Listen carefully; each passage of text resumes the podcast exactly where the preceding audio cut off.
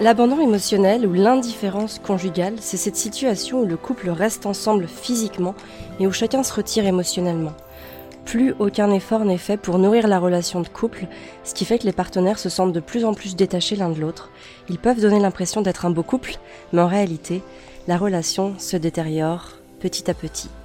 Comment une relation de couple peut-elle en arriver là? Et comment entretenir ce lien émotionnel pour ne pas en arriver là? C'est ce que je vous propose de voir dans ce nouveau podcast. Bonjour, je suis Amélie. Bienvenue chez Famille épanouie, le podcast qui vous permet de profiter d'un quotidien serein et épanouissant en famille sans vous épuiser ni vous effondrer. Depuis 2015, j'accompagne les mamans à cultiver leur bien-être grâce à des prises de conscience et à des concepts simples à mettre en place. Si vous appréciez ce podcast, la meilleure façon de le soutenir est de lui mettre une note de 5 étoiles sur la plateforme de podcast que vous utilisez. Je sais que c'est galère, mais c'est très important pour moi parce que ça donne plus de visibilité à mon podcast. Alors de nombreux couples passent toutes leurs décisions par le filtre de leur mariage ou de leur union. Hein, il va y avoir les projets, les liens d'amitié, les décisions, l'éducation des enfants, la gestion du portefeuille, les investissements, les voyages. Certains couples ont d'ailleurs conscience qu'ils ne communient pas à un niveau profond, mais disons qu'ils se disent que le lien émotionnel n'est pas forcément une priorité. Ce lien émotionnel, c'est pourtant une grande priorité parce que c'est le carburant. Et sans ce carburant, ben, le moteur il va s'arrêter au bout de quelques années. Alors, comment une relation de couple peut en arriver à cet abandon émotionnel? Il y a quelques jours, j'ai lu dans le bouquin d'Elif Shafak, Soufi mon amour, que je lis actuellement et qui est très très intéressant, la phrase suivante, et d'ailleurs qui m'a donné l'idée de ce podcast. L'auteur écrit Elle a construit toute sa vie autour de son mari et de ses enfants, ce qui l'a empêché d'apprendre les techniques de survie qui permettent de supporter les épreuves. Et c'est vrai que ben, on a si facilement tendance à nous enfermer dans un rôle, à dépendre aussi des autres et à attendre des autres plus que de soi-même, que forcément au bout de quelques années dans un mariage, c'est normal parfois que la communication ne passe plus, qu'il y ait cet abandon émotionnel parce qu'on n'a pas pris soin du couple comme on aurait dû en prendre soin. Par exemple, nous, avec Fabien, le quotidien est loin d'être rose chaque jour. On a vécu des périodes extrêmement critiques, notamment il y a quelques années à peine. Et aujourd'hui, on s'en remet, doucement, mais sûrement. Mais ce qui s'est passé dans notre couple, c'est vraiment symptomatique de ce que vivent la majorité des couples de parents aujourd'hui. Faut savoir que Fabien, il a ce côté visionnaire, rassurant, il maîtrise et contrôle ce qu'il fait, il est d'ailleurs excellent dans tout ce qu'il entreprend, c'est un excellent chef d'entreprise. Il a toujours aussi une explication à m'apporter, il sait toujours tout de suite où trouver l'info au bon endroit, quand moi, des fois, je vais passer beaucoup, beaucoup de temps à trouver des choses. Et je suis plus qu'admirative de sa façon d'être et cette capacité à aussi assumer pleinement hein, ce qu'il est, sans honte, sans culpabilité. Moi, je suis différente. J'ai cette capacité à passer très très vite à l'action, mais je suis aussi pleine de doutes et de peurs.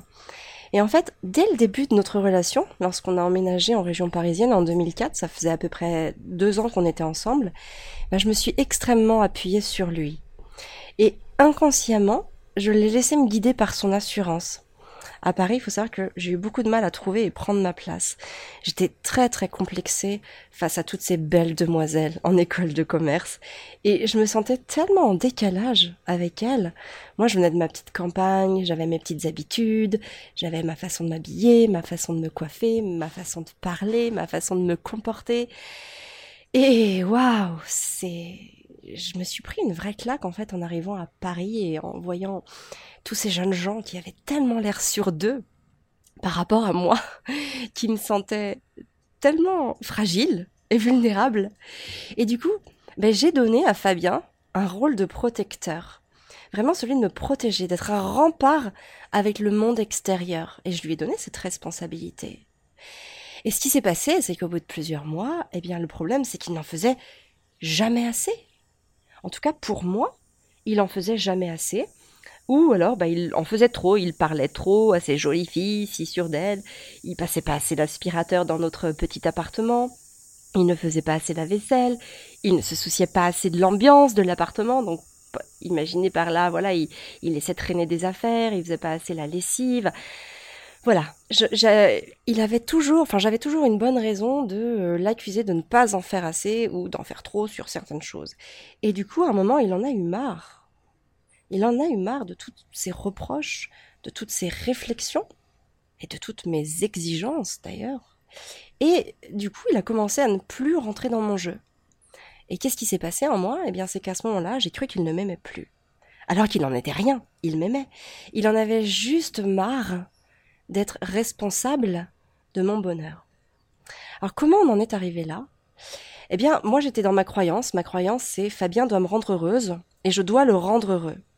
Et je peux vous dire que j'y croyais dur comme fer il y a encore dix ans à peine à cette croyance que l'un et l'autre, on a cette responsabilité de rendre l'autre heureux. Alors non seulement c'est faux, mais en plus c'est une responsabilité qu'aucun être humain ne devrait jamais avoir. On retrouve aussi cette forme d'amour conditionnel dans les relations de couple, mais aussi dans les relations parents-enfants. Hein. Par exemple, euh, si euh, ton enfant ne se comporte pas de la manière dont tu aimerais qu'il se comporte, tu vas lui dire peut-être que tu es triste. Et, du coup, du coup, il aura failli à sa responsabilité de te rendre heureuse. Tu n'es donc pas, enfin, il n'est pas, il n'est donc pas une bonne personne, il n'est pas un gentil enfant. Enfin, voilà, il y a tout un tas de, choses qui se construisent en lui, alors que finalement, il n'a pas, hein, que ce soit un enfant ou que ce soit notre conjoint, il n'a pas à prendre cette responsabilité. Et agir ainsi, c'est vraiment transférer sa responsabilité sur les autres, c'est se déresponsabiliser et compter aussi sur la culpabilité qui va alors naître chez l'autre pour nous rendre heureuses. Et je tiens vraiment à préciser hein, que c'est pareil avec les enfants.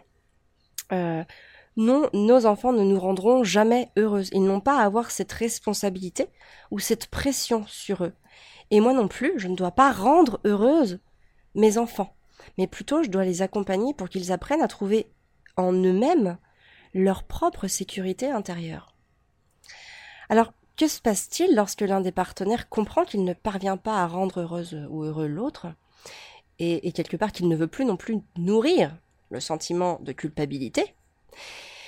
Eh bien, il abandonne émotionnellement le couple dans lequel il était, parce qu'il prend conscience que ses efforts ne seront jamais à la hauteur de ce qu'on attend de lui. Alors finalement, autant arrêter d'essayer puisque ça finit toujours de la même manière, en cris, en protestation, en larmes, ou même parfois dans un euh, dans un silence pesant lorsque les deux vont bouder. Et c'est vraiment ce qui s'est passé pour nous, mais l'abandon émotionnel dans le couple peut aussi être le fruit d'autres comportements. Par exemple, un manque de courtoisie, hein, la méchanceté ou la violence verbale, voire physique hein, dans certains cas, crée des peines qui s'accumulent pour devenir des blessures de plus en plus profondes avec le temps. Lorsque j'ai fait ma formation d'éducatrice Montessori, la formatrice nous répétait tout le temps de veiller à parler avec grâce et courtoisie. Alors, sans parler d'utiliser un langage soutenu, il faut juste veiller à ce que nos mots ne deviennent pas des poignards. Notre conjoint, comme nos enfants d'ailleurs, a besoin d'être traité avec respect et gentillesse. Et c'est vraiment en étant gentil avec les autres qu'ils le seront avec nous. C'est le principe de réciprocité qui s'applique naturellement. Hein. Si quelqu'un vous parle mal, vous avez naturellement tendance à lui répondre euh, avec des mots pas très sympas ou avec un ton assez sec. Donc ça, c'est vraiment quelque chose auquel il faut faire attention en premier lieu, travailler son langage et euh, s'exprimer à son conjoint et d'ailleurs à ses enfants aussi avec grâce et courtoisie. Un autre chose, une autre chose aussi qui, qui va générer l'abandon émotionnel dans le couple, c'est le manque de temps pour le couple. Il faut bien avoir conscience que quand un couple n'a pas de temps pour lui, ou du moins qu'il a toujours quelque chose de mieux ou de plus important que de passer du temps en tête à tête, ça va être très compliqué pour pouvoir se construire. Un couple qui accueille un enfant, deux enfants, trois enfants, quatre enfants, etc., va voir son temps pour lui diminuer. Et finalement, il faut je pense, hein, très sincèrement, arrêter de penser qu'on a autre chose de mieux à faire que de prendre du temps pour le couple. C'est très très important d'accorder du temps pour le couple. Une relation de couple ne peut s'épanouir si les contacts sont réduits à un repas rapide, à une brève conversation avant le coucher, ou voilà, à deux mots échangés sur WhatsApp. Il faut vraiment consacrer du temps à la relation chaque semaine euh, et qu'il s'agisse vraiment euh, d'un temps de qualité, que ce soit un temps de dialogue ou un temps de divertissement, avoir un rendez-vous toutes les semaines pour pouvoir se retrouver. Nous, chez nous, on a adopté depuis longtemps maintenant, depuis plusieurs années, euh, le système de trois soirées. On passe nos vendredis, samedis et dimanches soirs ensemble. Alors, c'est pas parfait, ça conviendra pas forcément à tout le monde, mais nous, ça nous convient. C'est euh, le reste du temps, du, lundi soir au jeudi soir, c'est un temps qu'on passe chacun pour soi avec Fabien. Souvent, moi, ça va être de la lecture, euh, voilà, où je vais regarder des reportages, où je vais écrire, ou peu importe ce que je vais faire, où je vais me coucher tout simplement. Et Fabien, lui, va faire ce qui est important pour lui à faire. Et en fait, c'est ça, c'est à vous de trouver la manière dont vous pouvez créer ce rendez-vous chaque semaine. C'est pas forcément la peine de se dire qu'on va faire un resto chaque semaine ou on va faire un ciné tous les mois ou, et qu'on va pas pouvoir tenir. Il faut faire des choses simples. Parfois, euh, bah, le vendredi ou le samedi, parfois on fait des jeux de société et parfois on prend juste un petit apéro. Peu importe. Ce qu'il faut, c'est qu'il y ait ce temps pendant lequel le couple va pouvoir communier ensemble, j'ai envie de dire, ou en tout cas va pouvoir se retrouver et pouvoir aborder des sujets plus profondément. Et puis aussi, une autre cause de l'abandon émotionnel, c'est la crainte d'affronter les problèmes. Quand on a envie de mettre un sujet délicat sur le tapis, vous savez, mais qu'on a peur de la réaction de l'autre, donc on va pas en parler. Finalement, si on a, si on a peur, euh, on va en parler au moment le plus mal choisi et ça va risquer fort de partir en clash. Donc vraiment, euh, l'idée c'est vraiment de se dire, moment j'ai une opportunité, j'en parle, je la saisis. Mais pour que ça se passe bien, je vais parler avec le message je, je vais parler de moi, je vais parler de ce que j'aimerais, de ce que je ressens, de ce que je sens, de mes émotions, de mes envies, de mes besoins, de mes désirs.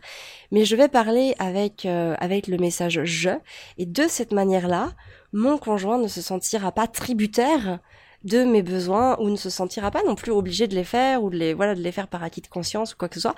Il va vraiment y avoir une discussion qui va s'installer et qui va nous permettre aussi d'arriver peut-être à un compromis ou à une solution qui soit gagnant-gagnant. Et euh, parce que quand on ne fait pas ça, en fait, ce qu'on va retenir, la, leçon qu'on en retient, c'est que on ne va plus aborder de sujet. et du coup, c'est encore pire parce que c'est justement ça qui contribue, euh, malheureusement, à créer l'abandon émotionnel.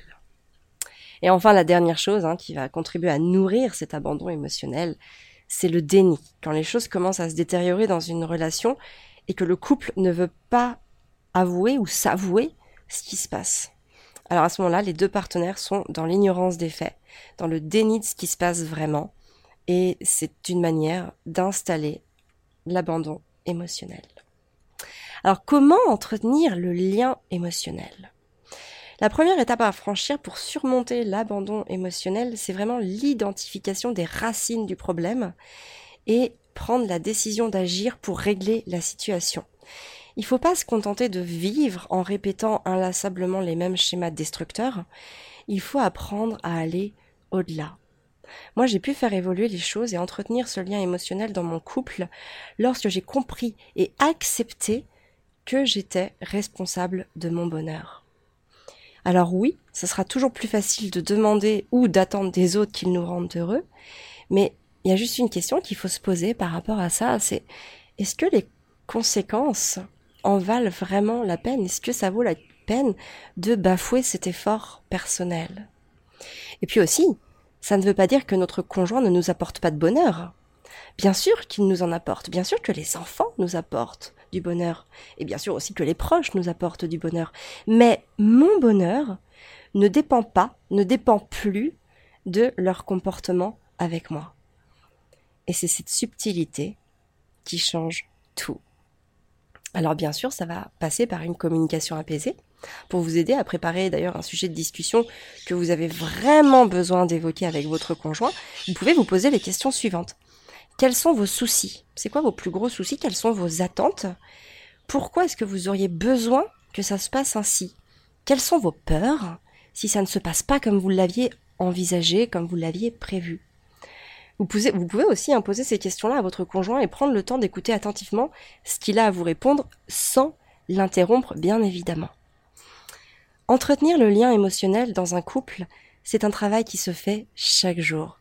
Soyez vrai, soyez honnête, soyez authentique, quitte à paraître un petit peu vulnérable. Quelqu'un qui vous aime ne pourra jamais vous reprocher d'être pleinement vous-même. Vous n'avez rien à gagner à chercher à dissimuler vos sentiments réels parce que les problèmes non résolus nourrissent l'abandon émotionnel dans le couple. Apprenez à exprimer clairement vos doutes, vos peurs, vos envies et vos besoins, mais sans que cela ne se transforme en exigence pour l'autre. Engagez-vous à parler de vos problèmes directement, mais doucement et dans le respect. Si la conversation devient malsaine, faites une pause, mais sans abandonner la discussion pour autant. Évitez de vous blâmer l'un et l'autre. Cherchez plutôt à trouver des solutions qui vous conviennent à tous les deux. Vous savez, une personne abandonne émotionnellement lorsqu'elle croit que ses besoins sont ignorés. Alors que pour que la relation soit saine, les deux partenaires doivent travailler activement à ce que chacun puisse assouvir ses besoins, sans reproche et sans jugement. Rétablir le lien émotionnel dans le couple ne se fait pas sans effort et n'arrive pas du jour au lendemain non plus. Il faut que le couple décide ensemble de faire de la relation sa priorité et d'accorder à la relation le temps qu'il faut pour la, pour la rétablir et l'approfondir en prévoyant des sorties ou des moments privilégiés à deux. Le meilleur conseil que je peux vous donner, c'est de faire ce que vous avez à faire avec votre cœur et avec l'intention réelle de faire les changements nécessaires. Quelqu'un doit briser le cercle vicieux de l'abandon émotionnel pour choisir de réagir au mal qu'on lui fait en faisant le bien. C'est impossible de changer le comportement de l'autre, mais c'est toujours possible de se changer soi-même. Et c'est important de cesser de réagir au comportement nocif de l'autre en manifestant un comportement similaire pour plutôt choisir de traiter l'autre avec bonté et avec amour. Alors c'est pas facile à faire lorsque l'autre n'adopte pas le même principe, mais c'est une manière simple et naturelle pour inverser la tendance et entretenir le lien émotionnel qui vous unit l'un à l'autre. J'espère que ce podcast vous aura plu N'hésitez pas à me faire des retours et à me laisser des commentaires ou à me poser des questions sur le sujet sur YouTube ou Facebook, sous le post notamment ou la vidéo dédiée à ce podcast. Moi, je vous donne rendez-vous la semaine prochaine pour un nouveau podcast. Merci de m'avoir écouté, merci pour votre confiance. Je compte sur vous pour noter le podcast. Passez une bonne journée et surtout, prenez soin de vous et de vos enfants.